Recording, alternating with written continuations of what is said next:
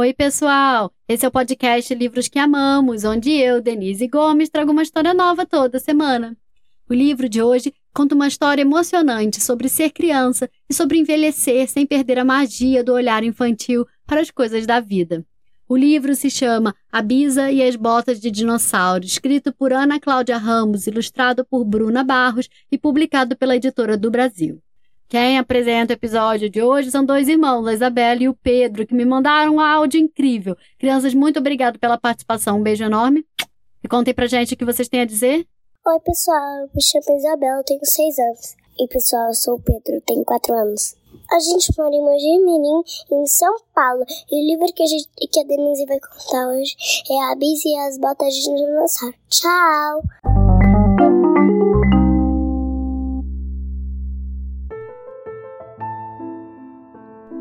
Dia, a Bisa levou um tombo e quebrou o braço. Achei muito legal, porque eu também estava de braço quebrado. Ficamos as duas com gesso. Foi divertido, mas papai não queria me deixar desenhar no gesso da Bisa. Ainda bem que a Bisa deu uma bronca no meu pai e disse que eu podia pintar o que tivesse vontade.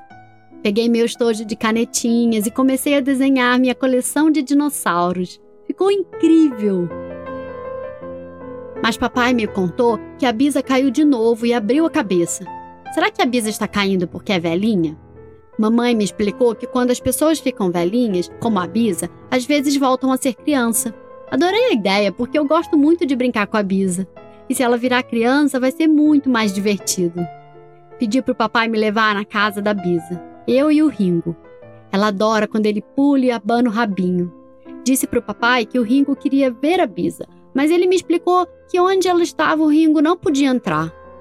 Mamãe teve a ideia de gravar um vídeo para mostrar para Bisa. Gravamos e depois fomos visitar a Bisa. Fomos andando pela rua, passamos pela pracinha, mas papai disse que dessa vez a gente não ia parar para brincar, porque eu não podia chegar toda suja de areia lá onde a Bisa estava. Achei muito legal quando descobri que a Bisa está no mesmo lugar que papai e mamãe me levaram quando quebrei o braço. Tem cada brinquedo incrível nesse lugar. Tem máscara de astronauta, tem boca de jacaré e pirulito de coração. Mas não achei graça nenhuma quando eu descobri que no quarto da Bisa não tinha os brinquedos que eu tinha visto quando quebrei o braço. Só que não fiquei triste não, porque logo descobri uns brinquedos novos. Gostei muito dos fios que estavam grudados no corpo da Bisa. Acho que tinha um estranho poder de fazer a Bisa falar umas coisas esquisitas. Meu pai chorou, que eu vi, mas eu expliquei para ele que ela estava falando daquele jeito diferente porque aqueles fios tinham poderes intergalácticos. Ela sabia falar a língua dos seres das galáxias. Quando eu falei isso, meu pai me colocou no colo e me abraçou tão forte, quase me esmagou. A gente já estava quase indo embora quando lembrei que não tinha mostrado o vídeo do Ringo. Peguei o celular do meu pai e tentei mostrar para a Bisa, mas a câmera era alta. Papai me explicou que aquela câmera cheia de mágicas apertou uns botões e a cama baixou. Fiquei bem pertinho da Bisa e mostrei o vídeo. Ela sorriu e ficou falando com o Ringo como se ele estivesse no quarto. Morri de rir e expliquei que o Ringo estava dentro do vídeo. Tadinha da Bisa, não entende muito de celular. Na volta para casa, papai me deixou brincar na pracinha. Mamãe chegou com o Ringo e eu e ele corremos muito. Não sei quantos dias depois, a Bisa voltou para casa de cabeça costurada. Contei na escola que minha bisa tinha seis pontos na cabeça e que lá no hospital ligaram ela nos fios e ela começou a falar de um jeito novo. Mas achei que os fios deviam estar com defeito, porque a bisa não parava de repetir as mesmas histórias. Pertinho do Natal, a bisa voltou para aquele hospital de novo. Eu não sei porquê. Vai ver precisavam ligar os fios para consertar a fala da bisa, para ela não ficar contando as mesmas histórias o tempo todo. Fiquei triste, pensando como a Bisa iria passar o Natal lá sozinha. Mas ainda bem que no dia de Natal, a vovó me contou que o médico deixou ela trazer a Bisa para casa para ficar com a gente. Eu fiquei tão feliz. A Bisa chegou quase na hora da festa. Foi um corre-corre na casa dela. Mas foi muito legal. Eu fiquei brincando com ela enquanto os adultos arrumavam tudo e meus primos não chegavam. Só que eu não conseguia fazer aquela mágica que só a Bisa sabia fazer. Ficar com um olho dormindo e o outro acordado ao mesmo tempo. Eu tentei, mas fiquei tão cansada que acabei desistindo. Então resolvi abrir o olhinho que estava fechado e a gente ficou brincando de adivinhas. Ela estava trocando tudo. Agora fica dizendo que a vovó é a mãe dela. Esperta a Bisa, porque as mães cuidam de tudo. Mas o mais legal foi quando a Bisa pediu para brincar de boneca. Papai me deixou pegar a boneca bailarina que toca música, que a Bisa não deixava ninguém mexer. Corri no quarto e peguei a boneca. Dei corda e fiquei brincando com a Bisa. Ela contou que tinha uma casinha de bonecas na árvore quando menina. Achei engraçado pensar na Bisa menina. Para mim, a Bisa sempre foi velhinha. E sabe que ela perguntou para a vovó se podia brincar e a vovó disse que sim? E ainda me disse que eu podia levar todos os meus brinquedos para brincar com a Bisa. Depois do Natal, passei um final de semana inteirinho com a vovó e a Bisa. Foi incrível. A gente brincou de dar banho nas bonecas e virei uma bailarina e dancei com a vovó enquanto a Bisa sorria sentadinha na sua cadeira cheia de almofadas. A Bisa é engraçada, diz que está no ninho. Acho que eu vou construir um ninho desses lá no meu quarto. É tão quentinho ficar no colo dela. Ela me abraça e eu fico dando beijinhos na sua testa. Mas agora, cada vez que eu vou na casa da Bisa, ela tem um brinquedo novo. Outro dia ganhou um aspirador de melecas. E olha que ela já tinha uma máscara diária e uma cama supersônica que subia descia e se dobrava. Pedi pro papai comprar uma dessas para mim, mas ele chorou. Vovó abraçou papai e achei tão estranho ele chorar. Vai ver, ele não pode comprar essa cama para mim e ficou triste. Mais um dia, levaram a Bisa de volta para o hospital. Mamãe explicou que a Bisa iria ficar lá muitos dias. Papai não queria me levar de jeito nenhum, mas eu pedi muito e ele mudou de ideia. Quando chegamos lá, não entendi porque o papai chorou de novo. Abracei a vovó e pedi para ela baixar a cama supersônica para eu dar um beijo na Bisa. Ela estava usando uma máscara de astronauta e dela saía ar, muito maior do que a que ela tinha em casa.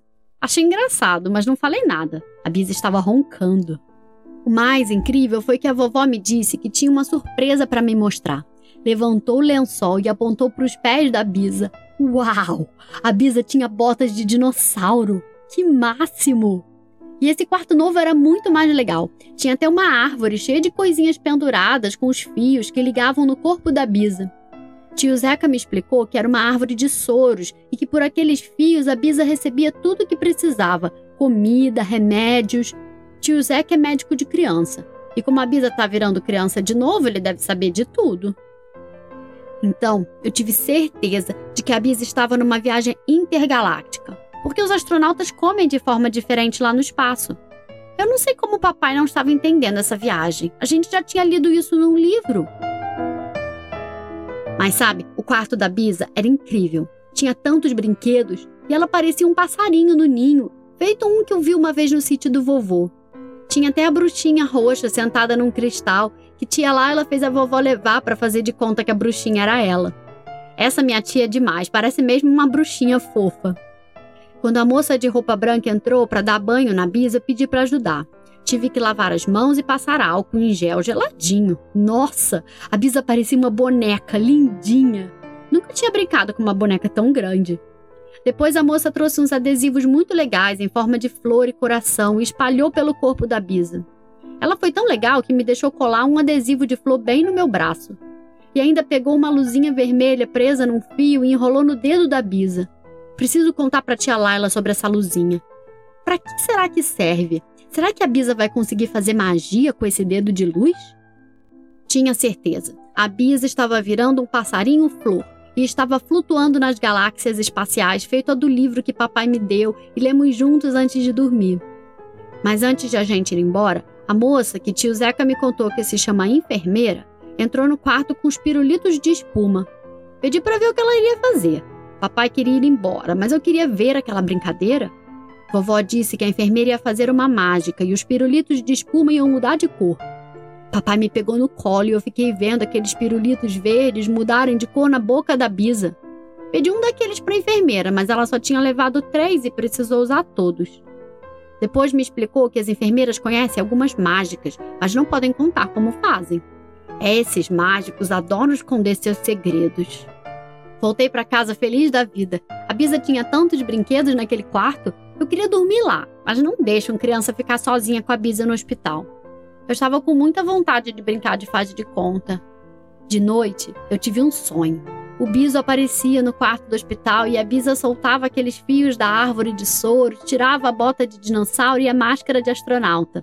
O Biso abraçava a Bisa e eles iam embora por um túnel cheio de luz amarela.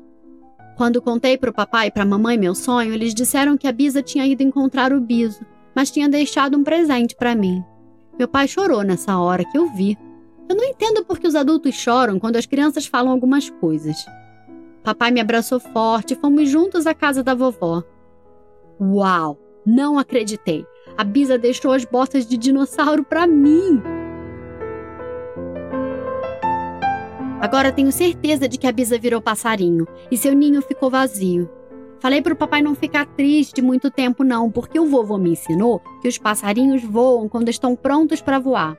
A Bisa estava. Eu vi as suas asas lá no hospital. Ainda bem que a Bisa sabe brincar de faz de conta.